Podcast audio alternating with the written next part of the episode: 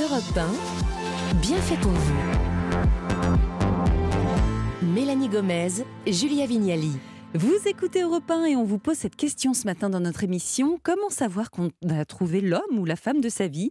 Eh bien, on va faire le point sur ce sujet intime, toujours avec vous, Caroline Veil. Je rappelle que vous êtes psychologue. Et en amour, Caroline, il faut accepter hein, de ne pas être comblé sur tous les points, je pense. On ne trouvera, à mon avis, jamais à 100% l'homme ou la femme que l'on souhaite. Euh, la perfection n'existe pas. Est-ce que, est que j'ai raison en disant ça? Euh, Vous avez tout à fait raison. La, la perfection n'existe pas, si ce n'est que la bonne personne, c'est celle qui est parfaite pour vous.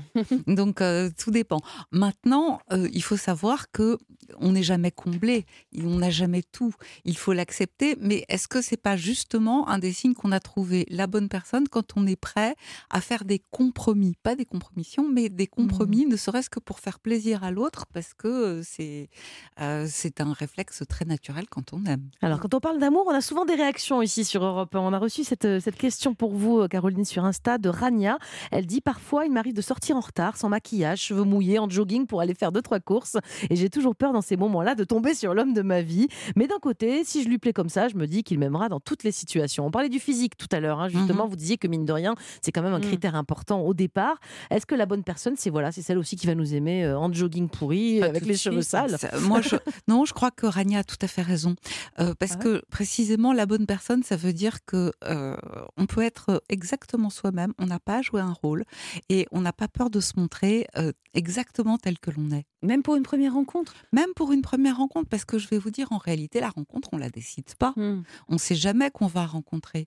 Donc, on peut rencontrer dans des circonstances très différentes, bien sûr. Il peut arriver que aujourd'hui, tiens, je vais te présenter quelqu'un, alors on va se mettre mmh. à son avantage, mmh, on va dire. Mais finalement, la plupart du temps, on ne sait pas qu'on va rencontrer. Mais comme on ne sait pas, bah, moi, je dirais à Rania... tout le temps prête, quoi. Bah ouais, tout le temps, voilà, tout le temps prête, donc c'est difficile. Je crois qu'il ne faut pas nier cette part d'authenticité euh, qui, qui, fonde aussi la rencontre. Mélanie, tout à l'heure, disait qu'elle partageait avec euh, son mari, qu'elle aime follement, des valeurs fondamentales, un socle.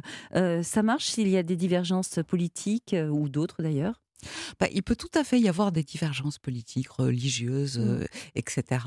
En revanche, on s'accorde sur les valeurs, mmh. c'est-à-dire euh, euh, ce qui dire, est le important. socle, on le met où on veut aussi, parce que pour des gens, la politique c'est très important. Oui, mais, j'ai connu des couples formidables qui avaient des opinions politiques tout à fait différentes. Mais des valeurs en réalité, des valeurs, oui, des valeurs communes, c'est-à-dire ce qui pour nous est prioritaire. Voilà. Qu'est-ce qui est le plus important? On se rejoint généralement là-dessus. Est-ce que c'est la fidélité? Est-ce que c'est la réciprocité? Est-ce que c'est euh, l'éducation des enfants? Voilà. Est-ce que c'est aussi l'argent est une question centrale dans le couple Il faut pas l'oublier. Donc euh, voilà, partage des valeurs, c'est le plus important. Mmh. Alors on parle de valeurs, là, de différence de, de sentiments. On va prendre en ligne tout de suite un témoignage. C'est celui de Marie-Clémence. Bonjour Marie-Clémence. Bonjour. Alors, vous nous appelez pour euh, partager notre histoire. Euh, racontez-nous, vous, au départ, je crois que vous étiez donc très engagé déjà avec, euh, avec un homme, mais vous n'étiez pas totalement épanoui, hein, c'est ça?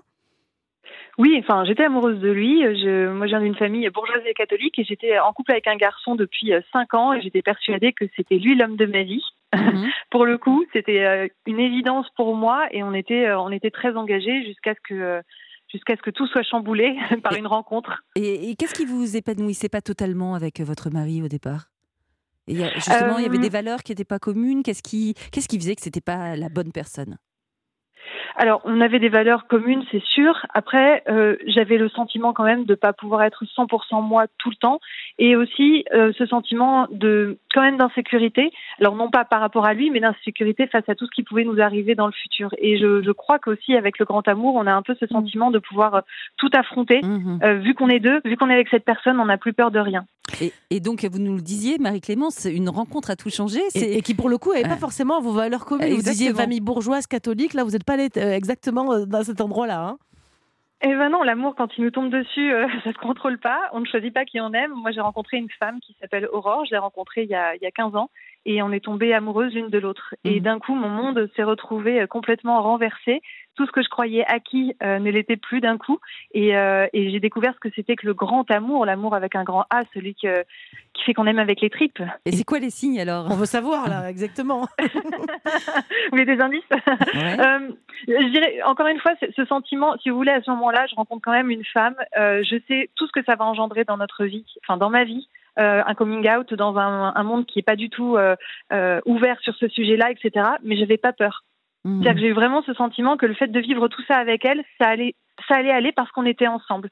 Et puis il y a aussi tout simplement de, de la vie, dès que j'étais sans elle, en fait, la vie me Mhm. semblait très ennuyeuse. C'est-à-dire que j'avais envie de tout partager avec elle, aussi bien les très bons moments que les moments difficiles.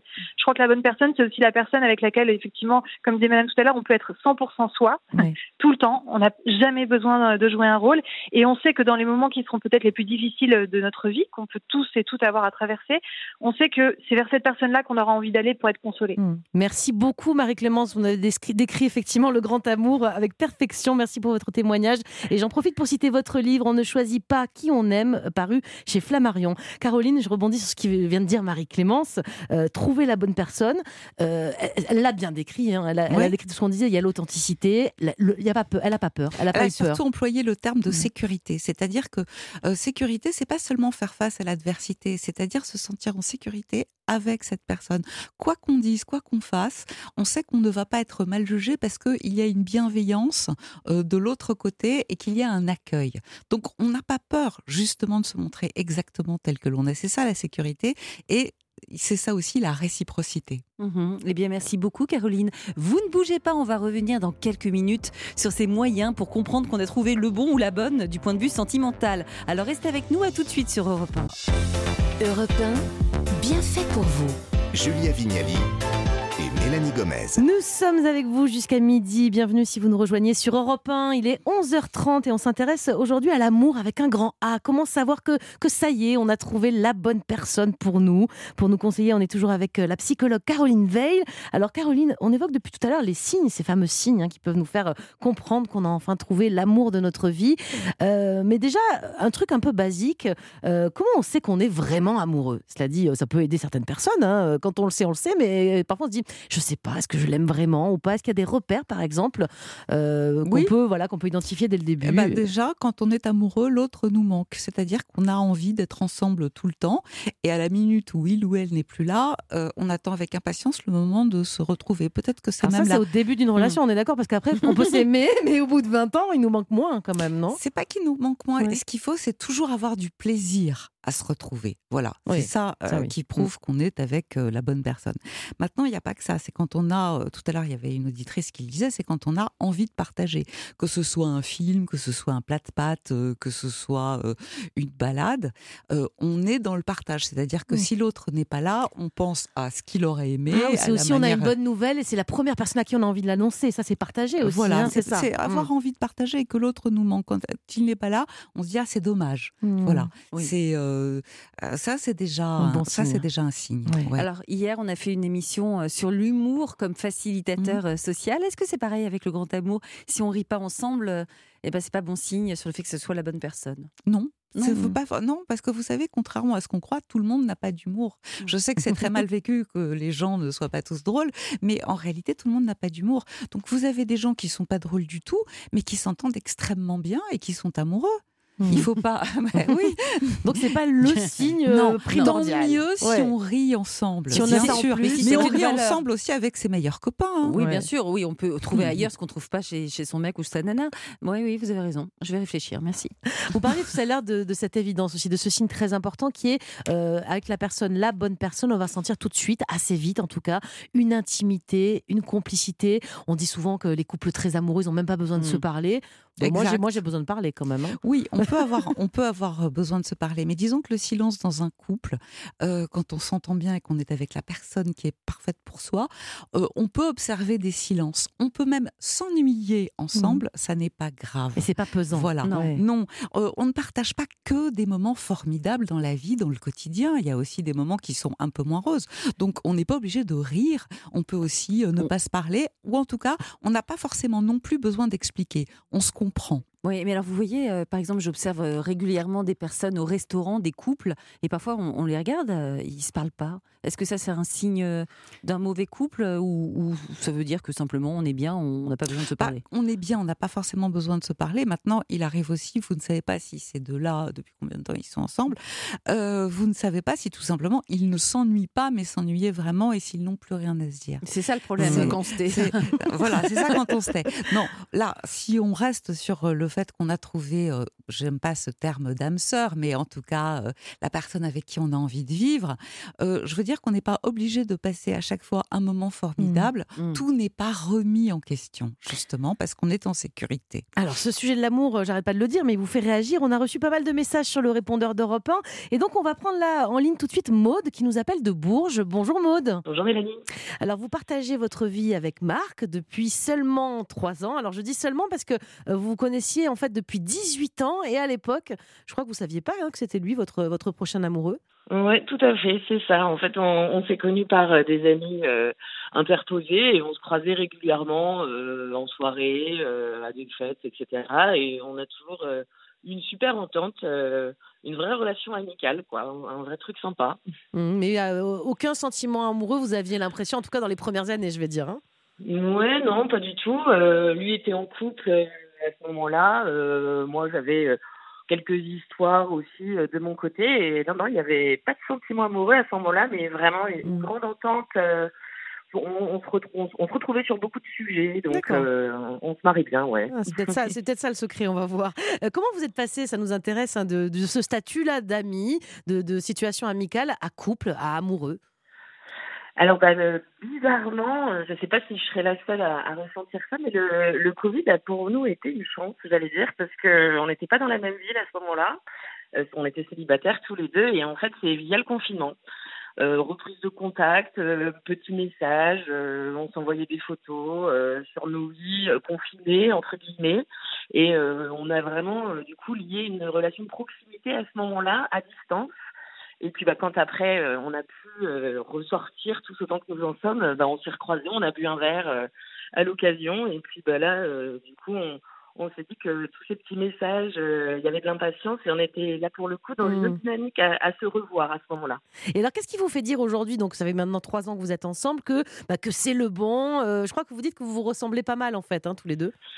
Ouais, c'est ça. Dans nos caractères, on est quand même assez différents, mais il y a plein de sujets sur lesquels on se retrouve, sur notre façon de voir la vie, sur euh, sur notre façon de, du quotidien aussi, euh, avec les enfants. Euh, c'est lui, on a deux. Ça se passe euh, vraiment très bien. Et puis non, on, on se marre bien. Euh, Il n'y a pas forcément de prise de tête. On échange beaucoup, la communication aussi.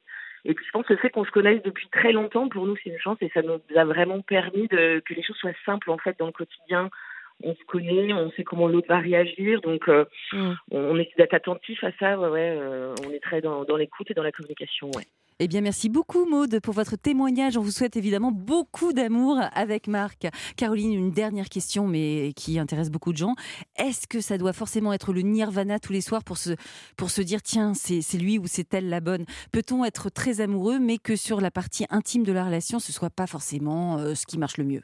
Ah bah, ce qui marche le mieux. En tout cas, ce qui est important, c'est que de temps en temps, on est, enfin, qu'on ait du plaisir à être l'un avec l'autre dans les moments Non, mais l'un dans l'autre, c'est ma question. Euh, parler de sexualité. Je parlais de sexualité, Ah, l'un avec l'autre, l'un dans l'autre, si vous voulez. Euh, disons que l'orgasme n'est pas forcément au rendez-vous tous les soirs. Et alors? Ce qui compte, c'est l'envie et c'est le désir. Le désir avec un grand D, voilà, avoir euh, du désir. Maintenant, il faut savoir que c'est fluctuant, le désir. On n'a pas le même désir à toutes les époques de sa vie. Et être avec la bonne personne, c'est savoir que quand on a un moment, euh, on va dire sans, eh ben, c'est pas plus grave que ça. Mais euh, ce que disait la personne précédente, enfin Maude, est, est- est important, c'est-à-dire que je crois que l'amitié, c'est très important dans un En couple. amour. Eh Voilà, et on oublie trop souvent que euh, bah, l'autre qui est avec nous, bah, c'est notre meilleur copain. Oh, bah, on va terminer Oh, sur ça. beau, oui. Euh, bah, merci beaucoup. Vous avez Caroline. les larmes aux yeux. Bah oui, c'est beau. Merci Oh. Caroline d'avoir accepté notre invitation et d'avoir répondu à nos questions sur Europe 1. Je rappelle votre livre Une histoire d'amour et les questionnements qui vont souvent avec. Ça s'appelle Jules et Julie, histoire double et c'est paru aux éditions Anne Carrière. Mélanie, on change de sujet. Oui, avec Benjamin Lévesque, notre euh, expert beauté, on va parler des vertus pour la peau de l'aloe vera. Et puis il y aura également dans la bande euh, Jérémy Combe, notre monsieur savoir-vivre. Il va nous aider à nous sortir de toutes les situations compliquées, mais avec élégance. À suite sur Europe 1.